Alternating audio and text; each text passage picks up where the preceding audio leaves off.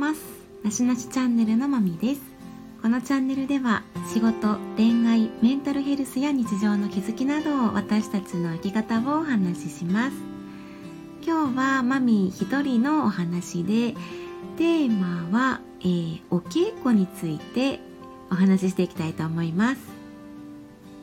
第1回目の配信の時にも少しお話ししたんですけども趣味として今踊りと詩吟を行っています。で踊りっていうのが、まあ、剣士部って言ってあの剣部と詩部っていう2つのね舞踊があってどちらもそういう詩吟、まあ、銀影に合わせて踊る舞うっていうね日本芸あの伝統芸能になりますね。まああのそういうね詩に合わせてなんで詩のそういう心とかをね表すっていうそういう芸術になりますね。もともとこの踊りに出会った踊りを始めたきっかけっていうのが高校生の時。その高校で、えー、舞踊部っていうのがあったのかな。あとね舞踊同好会ってね同好会やったんですけどね当時は。で結構そういう歴史的な日本的なものっていうのが私、まあ、興味のある子だったのでそこから出会ってまあずっと社会人になってからもあの続けています。主に私は支部をずっとメインにねしてまして、えっと、剣部はまあやっているんですけどもやり始めたのも支部より遅かったし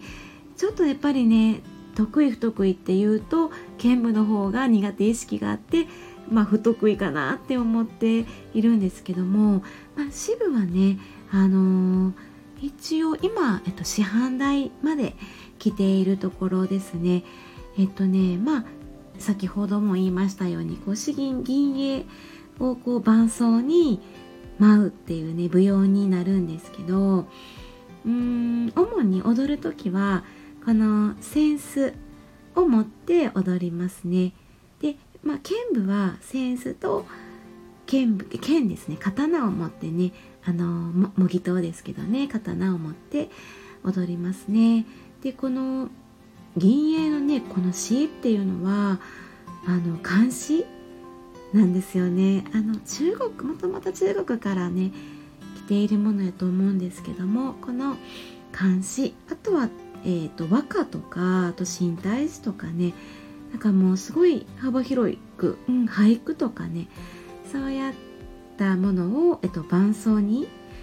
で詩のねあの詩情表現とかねその世界観を表現して舞うっていうねその詩吟銀影と舞が一体となったねそういう演出になっていますね。うん、で、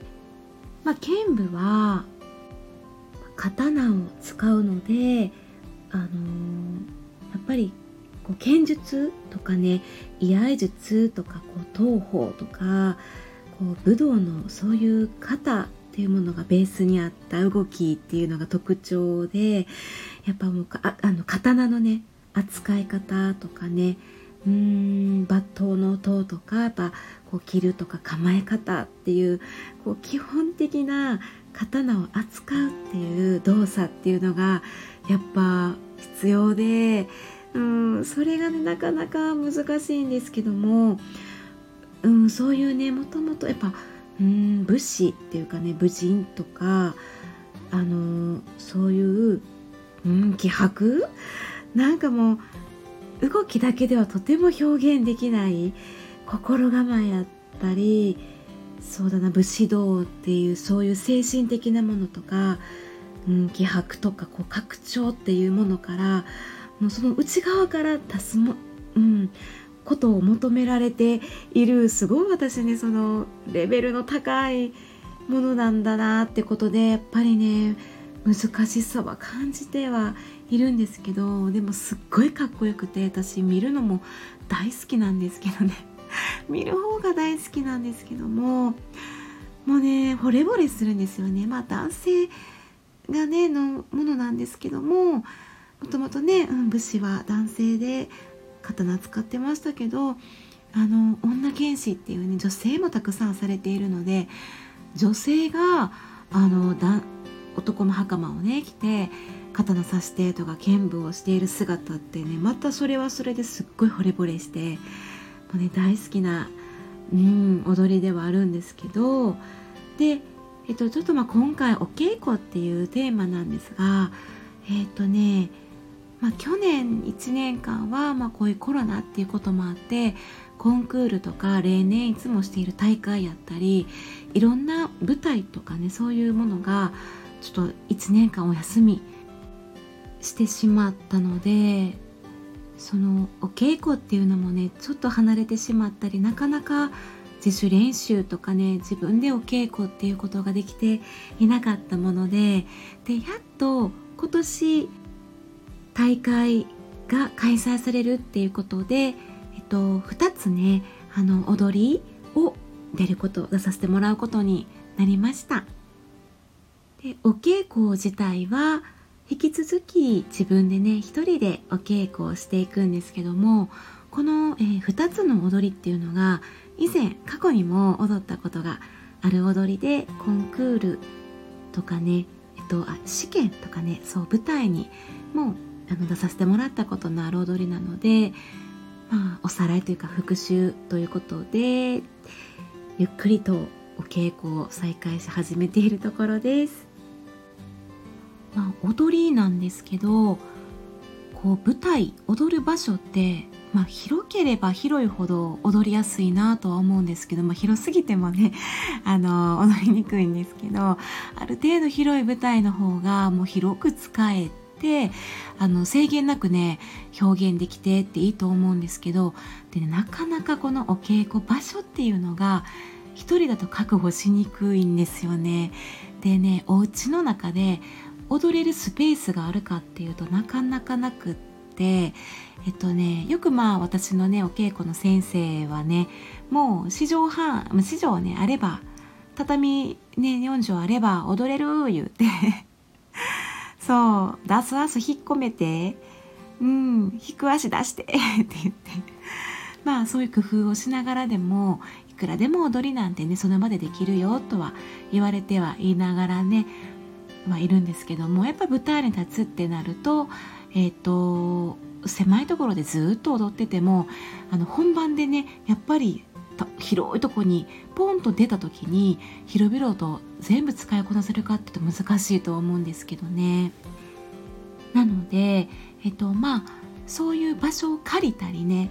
お部屋をレンタルしたりとか必要な時とかね必要な場所とか時間を考慮しながら、えー、場所お稽古場所をね確保していくっていうことも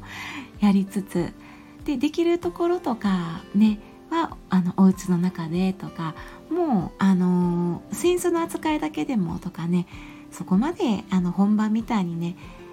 あの動かさなくても足を少し動かしたり手を動かしたりセンス動かしたりってだけでも結構ね十分あのイメージ頭の中でもイメージもねできるのでそういうことも行っていますがねえっとねその2つのうち、えっと、1つがねそう私のちょっと苦手とする剣舞なんですよね。と剣舞でまあ例えば構えてまあ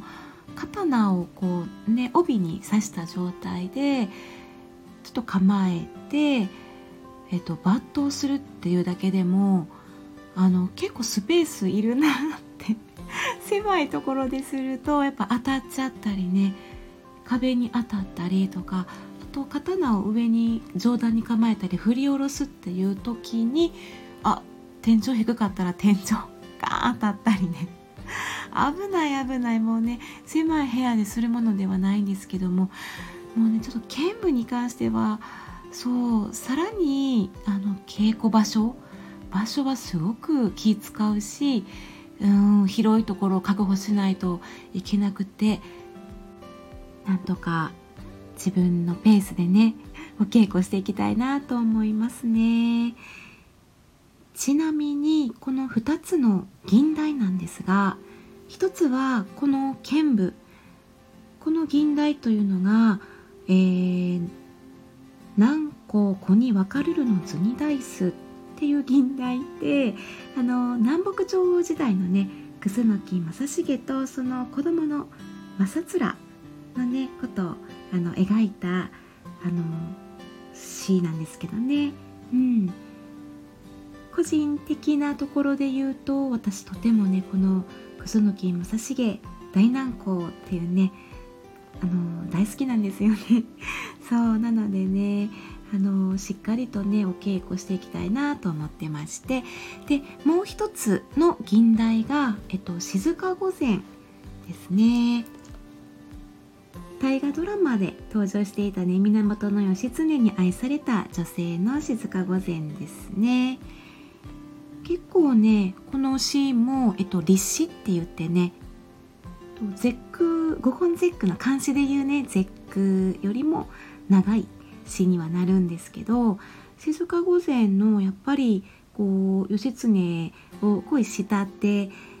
踊ったっていうねそういう、えっと、内容ですしやっぱりその詩の内容とかもうーん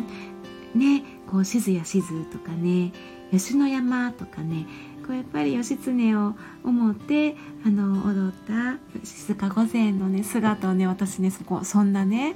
うん、表現なんですよね。そういうところもねあの自分を磨いて表現できるようにならないととか思いつつ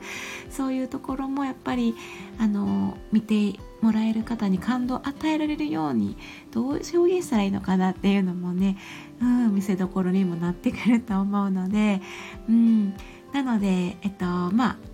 これからもねちょっとお稽古をね進める中であの自分の中にあるものとかもねあのどんどんこ